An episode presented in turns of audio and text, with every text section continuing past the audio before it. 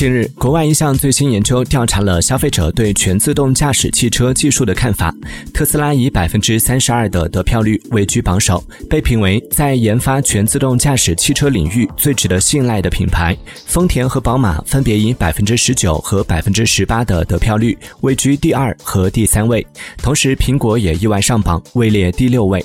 在这个榜单上，苹果或许是最有趣，也是最令人意想不到的公司。